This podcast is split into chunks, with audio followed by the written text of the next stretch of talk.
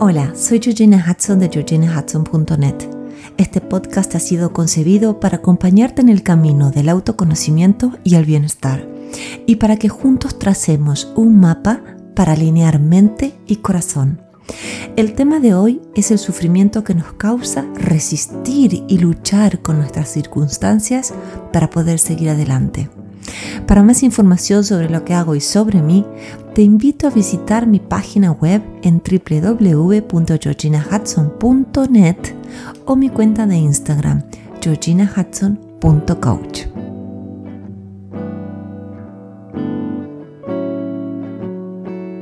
Hola, hola, hola, ¿cómo estás hoy? El material de esta semana, como comentaba en mi cuenta de Instagram, está basado nada más y nada menos que en una experiencia que tuve, nada que me enorgullezca, pero de todas formas creo que para estas alturas ya sabes que no me pongo caretas, que soy muy auténtica. Eh, si hay algo que detesto, lo tengo que decir, es hablar de un lugar superior y de superación, porque entonces les estaría mintiendo. Eh, sí, es cierto que mi compromiso es total y me dedico cada día de mi vida a especializarme en el mundo de las emociones, en esos vericuetos bastante complicados, pero que cuando uno va desentrañando son preciosos.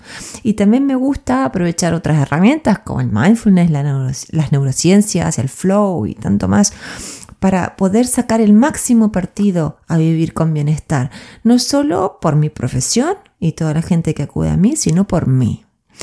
Sin embargo, esto no significa que en lo particular no tenga caídas, no tenga traspiés, que, que no me pasen cosas simplemente por salirme de mi eje. Y, muchas veces esto tiene consecuencias grandes. y es por eso que quiero compartirte un momento, y cierro los ojos cuando lo digo, de total desregulación personal que me ha costado un esguince de tobillo y mucha autoindagación para reencauzarme. Y te preguntarás por qué elegí el título basado en la canción tan hermosa de dúo dinámico Resistiré. Para, para todos los españoles, para todos los latinoamericanos, es una canción muy importante, ¿no? Y, y sinceramente es una canción muy bella, pero estoy segura que te pasa lo mismo. Yo elijo no luchar más, elijo no tener que estar en la trinchera resistiendo más tampoco. Y elijo aceptar mi realidad y fluir grácilmente con lo que me sucede. Porque te soy sincera que cuando me pongo en pie de guerra con mis circunstancias es como echarle leña al fuego. Y lo que me acontece se vuelve más grande y más grande y a mí se me complica mucho gestionarlo. Y eso creo que nos pasa a todos. Entonces, te voy a contar en detalle lo que me sucedió. Por momentos será tragicómico, sinceramente. Y ver si te ha pasado algo parecido a ti. A lo mejor te pasó lo mismo, quién sabe y, a ver cómo podemos juntos encontrarle la vuelta a esto para regularnos. Es muy importante autorregularnos para, como dije antes, estar en nuestro eje. Yo soy una apasionada por naturaleza. Todos los que me conocen lo saben. Voy a fondo con todo. Para mí es un desafío muy grande transitar el camino del medio, como dicen los budistas, ni un extremo ni el otro. Eh, y la vida me demuestra que tengo que aprender, que tengo que ir por ese camino en el medio día tras día. Y confieso que, que voy haciéndolo poquito a poquito. Pero lo que pasa es que si a mí me gusta algo, o si quiero a una persona, o si me comprometo a hacer una tarea, lo doy todo y más. Y en la jerga del fútbol se podría decir que soy esas de las que transpira la camiseta. Eh, pongo mi corazón en la mano y lo ofrezco completo. Creo que una canción de, de, Fito es que dice, hoy vengo a entregar mi corazón y si me estoy equivocando, por favor que alguien me corrija. Pero soy así. Y a esto se le suma que tengo múltiples pasiones porque me gusta todo, todo, todo, absolutamente todo. Amo leer, amo estudiar, escribir, socializar con mi familia y amigos. Me encanta trabajar, el trabajo que hago me encanta. Me gusta ofrecerme y hacer trabajo pro bono y voluntariarme. Bueno, a ver, hago un montón de cosas. Y tanto poner el alma en todo lo que hago a riesgo de no cuidar mi energía y no priorizar. Y aquí cierro los ojos y me tapo los ojos como el emoticón porque sé que te dije mil veces que tenías que priorizar. Pero yo no siempre lo hago. Esta última semana, no la anterior, no lo hice. ¿Y qué pasó? Eso me ha sacado tiempo y espacio para hacer lo que me nutre y lo que me regula. Y al fin de cuentas, mantenerme en mi centro me hace mejor persona y profesional. O sea que yo sé que tengo que hacer mis rutinas y mis ejercicios y todo lo que, lo que te ofrezco como herramienta. Pero a veces es un gran desafío simplemente porque vamos desalineados. Nuestra mente va para un lado, nuestro corazón va para el otro. Y pienso que más allá de lo que me pasó a mí, puede que haya algo en común entre tú y yo. Y es un ritmo de vida de mucha vorágine y que levante la mano si alguien se siente identificado. Ese amontonamiento de ocupaciones, muchas veces a grandísima velocidad, mandan a nuestro sistema nervioso a hacer tres cosas. Pelear, huir o paralizarse. Y sí, escuchaste bien, nuestro cerebro siempre responde así ante el estrés. Imagínate que cuando los cazadores, cuando nuestros ancestros, los cazadores, antaños, los humanos que no guerreaban, no corrían o no se escondían, podían perder su vida. Entonces eran maneras de mantenerse vivos. Y lo que a mí me sorprende, y seguramente a ti también, es que con tanto avance que hemos tenido de la ciencia y la tecnología, nuestro cerebro aún reacciona como lo hacían nuestros ancestros que salían a cazar y a defenderse. Por eso, la gran actividad del cerebro frente a lo que percibe como una amenaza es un mecanismo de adaptación para poder haber llegado donde llegamos. El cerebro tiene la gran tarea de mantenernos vivos y a salvos. La pregunta del millón sería, ¿por qué nos cuesta tanto relajarnos hoy día? ¿Por qué nos, nos cuesta tanto disfrutar de unos momentos de paz, cada día. Y, son esos momentos los que nos devuelven al centro al final. ¿Por qué? Si ya no estamos más en una tribu que, que, que guerrea con otras tribus. Si ya no hay más animales peligrosos sueltos, ¿por qué todavía vivimos en ese estado de alarma e hipervigilancia? Como muchos de ustedes saben, hicimos una escapada familiar de unos días hace poco tiempo. Fue un viaje maravilloso, de mucha conexión familiar, de muchas risas y también en un lugar muy hermoso que es el País Vasco de España. En lo que a mí respecta, debo admitir que me fui de vacaciones como liberada, sintiéndome feliz porque era como que me estaba escapando de todas las cosas que estaba dejando atrás aquí en Barcelona. Y, y con esto te quiero decir que eran muchísimos frentes abiertos de distinta índole que dije en mi cabecita, bueno, no importa, cuando volvamos lo hacemos. Y te lo juro, ¿eh? literalmente dejé una pila de tareas para hacer y varios encuentros sociales para tener a mi regreso. Cuando la pasamos súper en el viaje y demás, y cuando volvimos a Barcelona, la sensación de um, peligro que tuve fue la de tener la casa patas para arriba y la nevera vacía con muchísimos invitados para cenar ese mismo día, en horas. Cuando digo peligro, estoy hablando de lo que siente el sistema nervioso, ¿no? Era una sensación de muchísima inquietud, porque sentía que cada día que tenía, hasta poder entregar todo lo que tenía que hacer y, reunirme con mis clientes nuevos y, bueno, un montón de cosas que estoy emprendiendo, eh, no me iban a alcanzar. Me agobié y me recriminé tanto. Me di con un látigo y cierro los ojos porque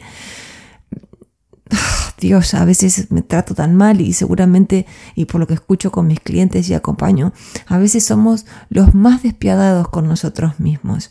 Y, y, sinceramente, en vez de disfrutar todas las puertas que se estaban y se están abriendo en mi vida, algo se contrajo dentro de mí. Ojalá me vieras haciendo un puño cerrado cuando digo esto. Y empecé a percibir mi situación como una amenaza. Y escribo esto y me pongo las manos en el pecho mientras se me caen un poco las lágrimas o me emociono porque la pasé realmente mal. De repente, y te lo digo en serio, me encontré sufriendo, me encontré resistiendo. Por eso no quiero más eso para mi vida. Y sabes, creo que lo que más me dolió de toda esta experiencia es que ese era un lugar muy común para mí en mi pasado esto de luchar, esto de enfrentarme a todo como una guerrera y dejar mi vida en el, en el proceso. Y es increíble cómo los humanos tendemos a desear algo con todo nuestro ser, ¿no? Entonces tenemos esto que decimos, ah, yo quiero eso, lo deseo, qué bonito cuando lo tenga, si tuviera, bla, bla. Pero al mismo tiempo, cuando lo logramos, eso nos da vértigo o nos da inseguridad o aún otra cosa nos puede pasar que es miedo a perderlo. Nos aferramos a eso por miedo a perderlo, en vez de vivir desde un lugar más descontracturado, ¿no? Estamos tan condicionados a luchar, tanto, que cuando lo tenemos todo para disfrutar, nos auto boicoteamos, nos saboteamos en mi caso fue el cuerpo el que me anotició de mi reacción emocional, porque realmente era muy poco saludable lo que estaba eh, diciéndome este machaque cerebral y, y, estas emociones que como que sentía el pecho un poco agitado, bueno, horrible. Y te cuento que tuve una sesión muy hermosa, muy nutritiva, mm, me quedé sentada y se me durmió un pie. No me di cuenta cuando me levanté, porque mi hija tocó la puerta, picó el timbre, al no poder controlar el pie, di dos pasos hacia adelante con la ayuda de la pierna que, y el pie que estaba bien, y el otro se me torció, hizo clac.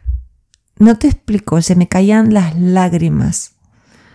No solo del dolor, porque vi literalmente las estrellas, era como una corriente de energía que me hizo súper mal en, el, en la rodilla, digo, con el tobillo sino porque me supe desregulada y, me hizo acordar a otros momentos, como te dije, de mi pasado, de mi época de universitaria, que, que, vivía estresada y nerviosa y ansiosa. Te preguntarás qué hice, sobre todo si, si tú también estás pasando algo parecido, y, te cuento que empecé por lo básico y lo más simple.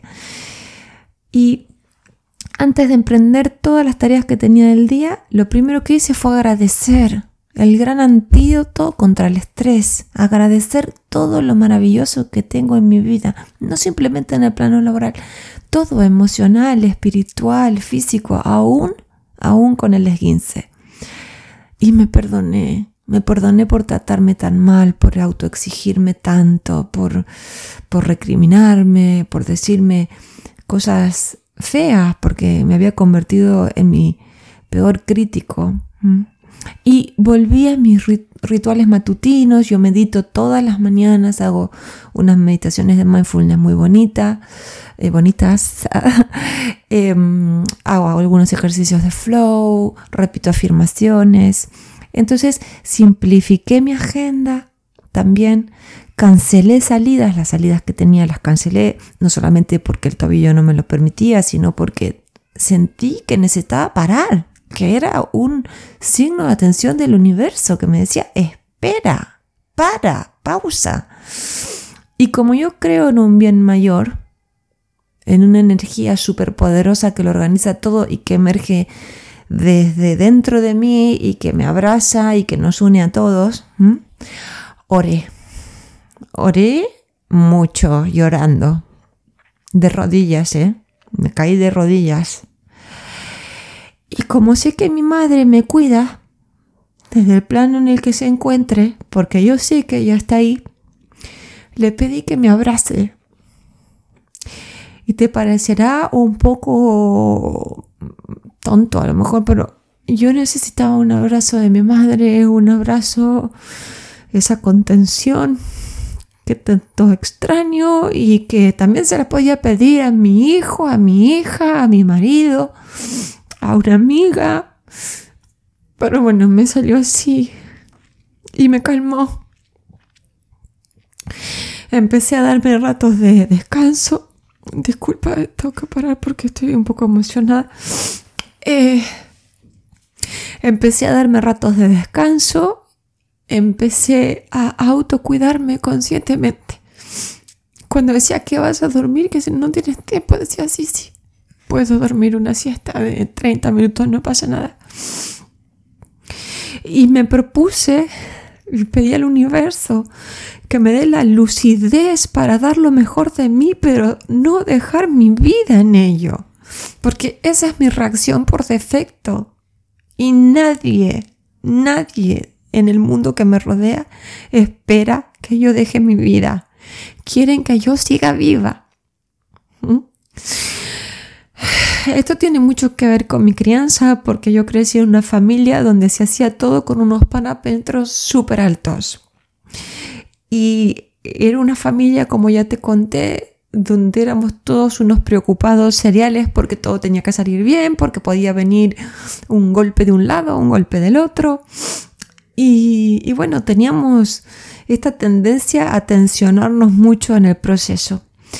Pero una cosa que también dije la semana pasada fue, mi historia no tiene por qué determinar mi presente y te juro que esto es algo que tengo muy trabajado en, terapia. Pero me recordé que en el mundo de las emociones nuestros estados van y vienen. Y el trabajo que uno hace en las sesiones de psicoterapia, en las sesiones de terapias alternativas o en las sesiones de coaching también, nos hace conscientes y nos ayuda a espabilarnos y a reorganizarnos para la sanación emocional.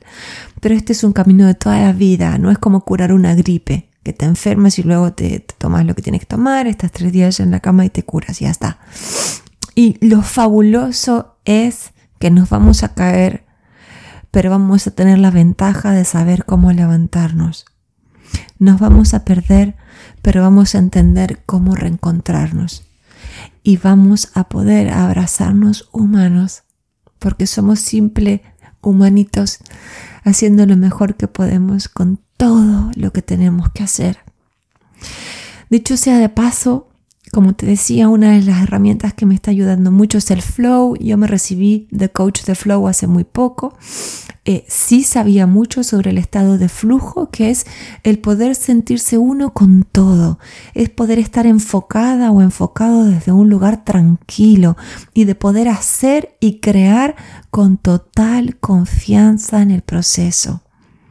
Y si lees en inglés, te comparto en, el artículo escrito un artículo que escribí para la academia donde me recibí, que es muy poderosa en todo el mundo. Y si te interesa que te ayude como coach de flow, por favor no lo dudes, mándame un mensaje directo o escríbeme y, te cuento más. Eh, perdóname que me emocionó tanto con lo que te decía, eh, lo dije, iba a ser un, un podcast sumamente eh, íntimo y así terminé llorando con, con todos ustedes que al final son mis compañeros semana a semana. Espero que te haya hecho bien esta reflexión y si conoces a alguien que la necesite, reenvíasela e invita a esa persona a suscribirse. Yo, yo sé que es la manera que nos vamos a ayudar los unos a los otros. Este es un material gratuito que a mí me reconforta poder seguir haciendo semana a semana. Pero para eso también necesito tu recomendación. Somos un montón gracias a eso. Y necesitamos ser aún más. Necesitamos tocar más corazones. Y así esto nos motiva y nos alienta a seguir haciendo este trabajo todas las semanas. Te mando un fuerte abrazo y te juro que también siento el tuyo.